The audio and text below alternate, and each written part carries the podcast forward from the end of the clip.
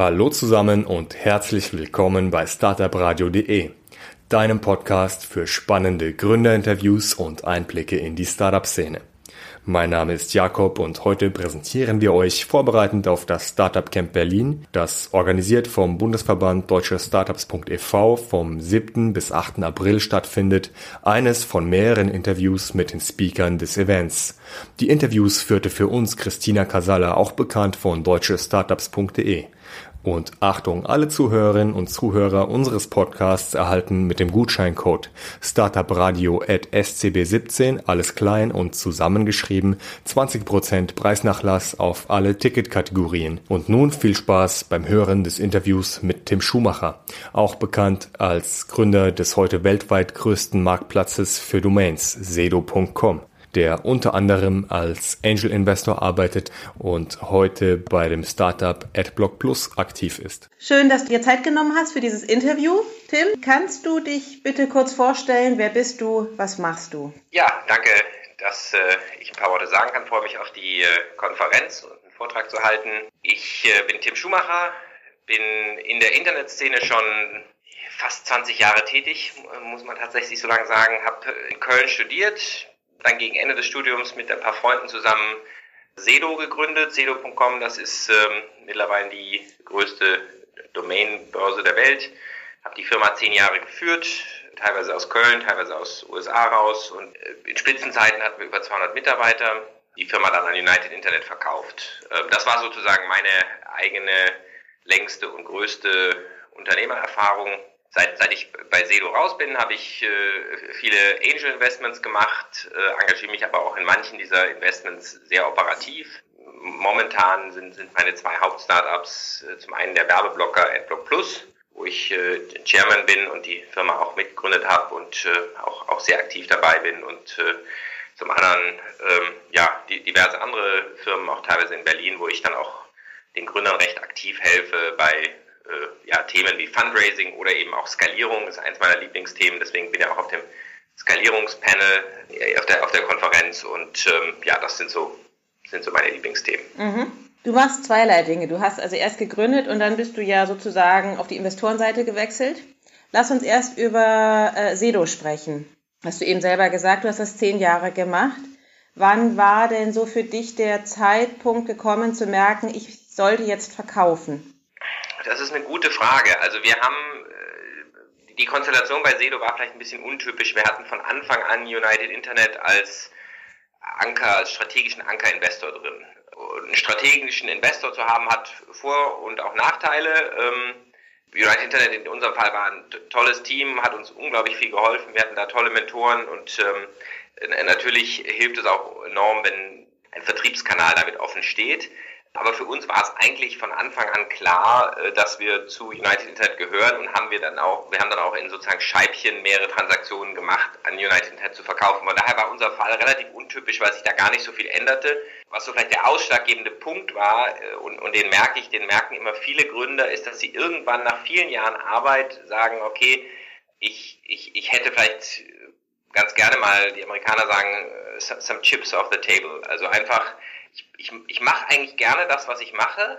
Ähm, mir macht es auch Spaß, ich will es auch weitertreiben, aber ich will vielleicht einfach ein bisschen Risiko rausnehmen. Ich will mir eine Wohnung oder ein Haus kaufen und ähm, einfach so ein bisschen auch, ohne jetzt den ganz großen Exit zu machen, äh, davon profitieren. Und das sehe ich bei, bei vielen Gründern und ich glaube, so war es bei uns auch damals, als wir 2006 unseren ersten Exit gemacht haben das war eigentlich so unsere Hauptmotivation. Einfach ein bisschen zur Ruhe zu kommen und ähm, den, das Tempo aus, aus dem eigenen Leben rauszunehmen? Gar nicht mal unbedingt das Tempo rauszunehmen. Das kann sein, aber das ist tatsächlich eher bei einem Gesamtexit, weil dann geht, gehen die Leute raus, äh, geben ihre Firma ab.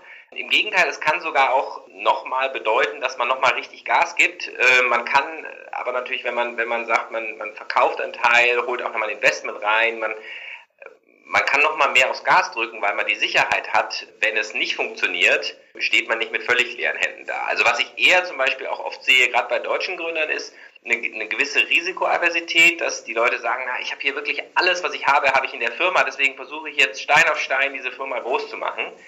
Und das ist so ein Risikobewusstsein, wo die Amerikaner eher so sind, hey, ich gehe all in und äh, versuche das richtig groß zu machen. Und da kann tatsächlich so ein Teilexit auch mal dem Gründer helfen. Und finde ich, finde ich persönlich besser, als zu sagen, wenn die Leute sagen, ja, ich arbeite drei Jahre auf einen Exit und dann versuche ich die Firma ganz zu verscherbeln und dann will ich auch nichts mehr damit zu tun haben, weil diese Sachen funktionieren selten. Ja, die gehen dann in irgendeinem Großkonzern unter und äh, mhm. das ist eigentlich auch immer so mein, mein, mein Tipp an Gründer. So berätst du die Gründer auch, wenn du als, als Angel oder als strategischer Investor als Partner zur Seite stehst? Ja, auf jeden Fall. Ich meine, jede, jede Situation ist anders. Also jetzt auch wieder zum Beispiel die Konstellation, wie wir sie hier bei der Gründung von AdBlock Plus haben, ist, ist wieder eine ganz andere. Aber, aber dann sind auch wieder viele Situationen, die sich gleichen und Lebensabschnitte, die sich gleichen. Und da bin jetzt gerade 40 geworden, ist man natürlich mit 40 hat man auch noch, hat, hat man ein paar Sachen schon gesehen. In der, in der Gründerszene gehört man tatsächlich dann schon eher zu den nicht älteren, aber wahrscheinlich irgendwo in der Mitte. Und ähm, das hilft einem natürlich schon, einen gewissen Blick zu haben, auch auf, auf, auf Dinge, die vielleicht für einen Anfang 30 auch wichtig waren und äh, ja, legitime Motivation sind.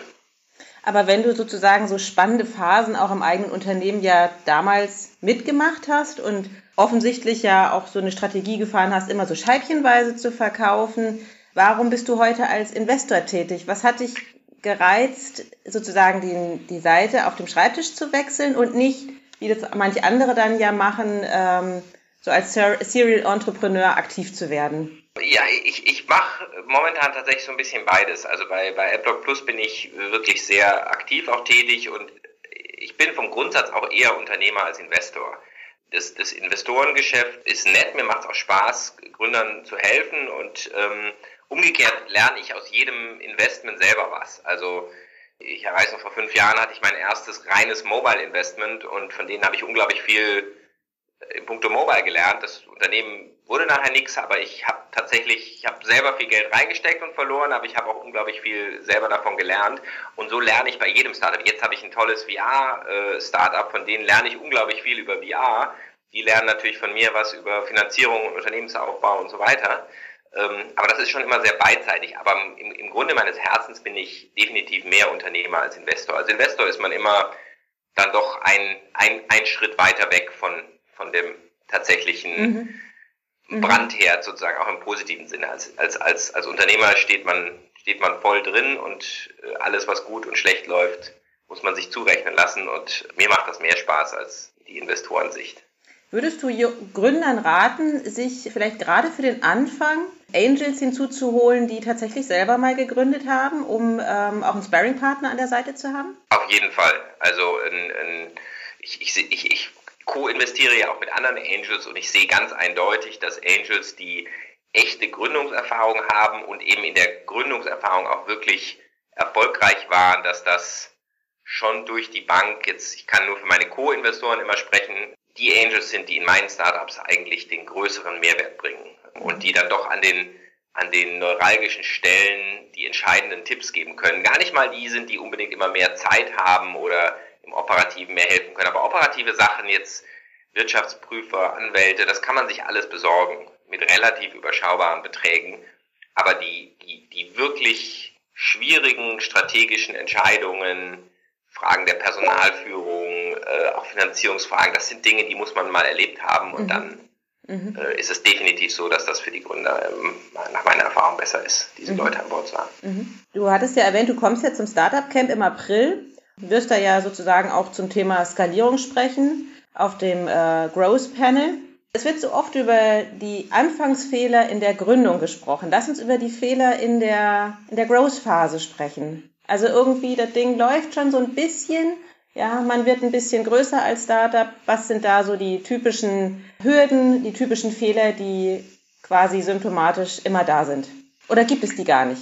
Ja, natürlich ist jede Situation anders, aber es gibt schon ein paar typische Fehler. Also es gibt in, in der Wachstums- und Skalierungsphase gibt es so eine kritische Größe, so um die 50 Mitarbeiter rum, die kann mal bei 30 beginnen, kann auch mal Richtung 80 gehen, ähm, wo jeder Gründer, den ich bis jetzt kennengelernt habe, jedes Unternehmen inklusive meinem eigenen äh, Sedo an Grenzen kommt, weil man plötzlich nicht mehr mit den Leuten in einem Raum sitzt und, und ganz einfach äh, alle an einem Ding arbeiten, sondern weil man Strukturen einführen muss, weil meistens auch in der Phase das Wachstum etwas beschleunigt ist, sprich es kommen einfach viele neue Leute jedes Quartal rein, da das Onboarding zu machen, die Prozesse ordentlich einzuführen, da passieren sehr, sehr viele Fehler.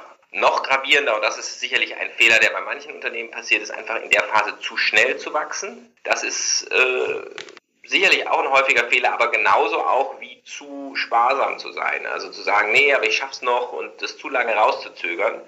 Ein anderer typischer Fehler, der sieht, ein, ein, ein Unternehmen hat immer eine, sozusagen so eine DNA. Also ein Unternehmen ist entweder extrem, zum Beispiel extrem technisch oder es ist halt rein wirtschaftlich getrieben. Die besten Unternehmen sind irgendwelche Mischformen. Ähm, aber dass zu viel von seinesgleichen geheiert wird. Also dass ein Unternehmen zum Beispiel, was aus reinen BWLern besteht, dann dazu tendiert, auch weitere BWLer anzuhäufen, obwohl es eigentlich in der Entwicklung viel stärker werden müsste. Und, und in, in jedem Personalbereich gibt, hat, haben die Dinge einen abnehmenden Grenznutzen. Ja, der, der erste Entwickler, der rankommt, kann Prozesse unglaublich viel äh, verbessern. Äh, umgekehrt, es gibt viele Unternehmen, da ist Buchhaltung und Forderungsmanagement oder so ein, ein Desaster. Da kann der erste Buchhalter kann Wunder bewirken und einfach die Cash-Situation entspannen. Also grundsätzlich hat jede Art von Input einen abnehmenden Grenznutzen und da tendieren Gründer oft dazu, zu viel von ihresgleichen zu suchen und äh, zu wenig. Und, und das wäre definitiv mein Rat dafür zu sorgen, dass, dass, dass eigene Schwächen und Schwächen des Gründerteams ausgebügelt werden in dem komplementäre Charaktere gesucht werden. Das gilt übrigens auch fürs Gründerteam, also gilt nicht nur für die Mitarbeiter, aber gilt auch fürs Gründerteam. Und das ist zum Beispiel was, wo, wo erfahrene Unternehmer äh, wirklich gut helfen können, weil die auch einfach darauf pochen zu sagen, nee, hier, guck mal, du brauchst jetzt einen CFO ja, mhm. oder du brauchst einen, einen, einen, einen, einen Entwickler, der sehr systematisch denkt und wirklich so ein System Architect oder was auch immer es ist. Ja. Äh, es gibt, gibt verschiedenste Bereiche, die einfach fehlen und ähm, und da auch drauf zu drängen, ein, ein Team zu komplettieren. Mhm, mh, verstehe. Also sozusagen dann auch einfach mal, ja, wie nennt man sowas, Kompetenzen abgeben, das Vertrauen an, an ähm, nach außen zu geben, zu sagen, ich brauche Hilfe, zeig du mir, wen ich brauche?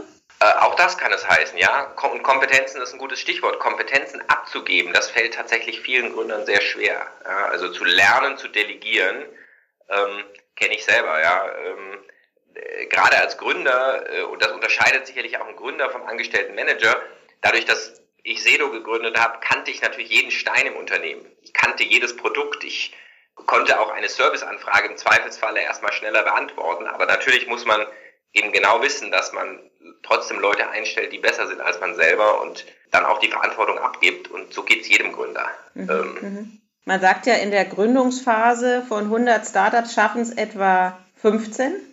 Wie viel überleben die Growth-Phase?